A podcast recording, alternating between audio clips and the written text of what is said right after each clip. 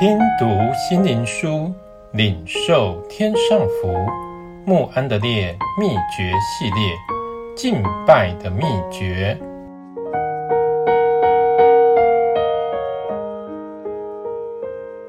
第三十日，等候神。我终日等候你。诗篇二十五篇第五节。等候神这句话说出一个极深的真理。就是人与神相交时所该有的态度。等候神，让我们思想下列几件事：一，他要将他自己启示在我们里面；二，他要教导我们认识他的旨意；三，他要为我们成全他所应许的事。在凡事上，他是那无限量的神。这是我们每天一开始的时候应当有的态度。在早晨醒起时，在内室里。在安静的默想里，在热切的愿望和爱慕的祷告里，以及在每天工作的过程里，在我们追求顺服和圣洁里，在我们拒绝罪恶和己意里，在每件事上都要等候神，等候接受他所要赐给的，等候看看他要做什么事，等候他来做我们全能的神。要默想这些事，这样能帮助你看重神话语里宝贵的应许。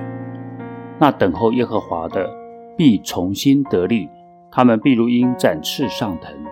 在这里，我们有天上的能力和音乐的秘诀。要等候耶和华，当壮胆，坚固你的心。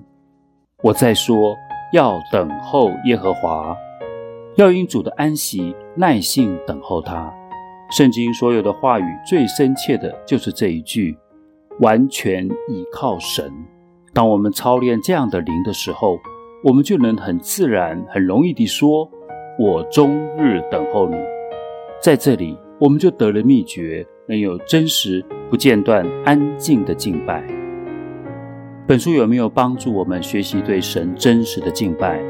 如果有，赞美主的名；或者我们只学到一件事，知道我们认识的太少，为着这个，我们也感谢他。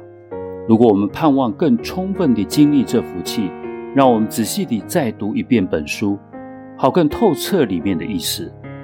每天并整天等候神，是我们生活中绝对的需要。但愿赐全能的神给我们这个。我等候耶和华，我的心等候，我也仰望他的话。诗篇一百三十篇第五节。你当默然倚靠耶和华，耐性等候他。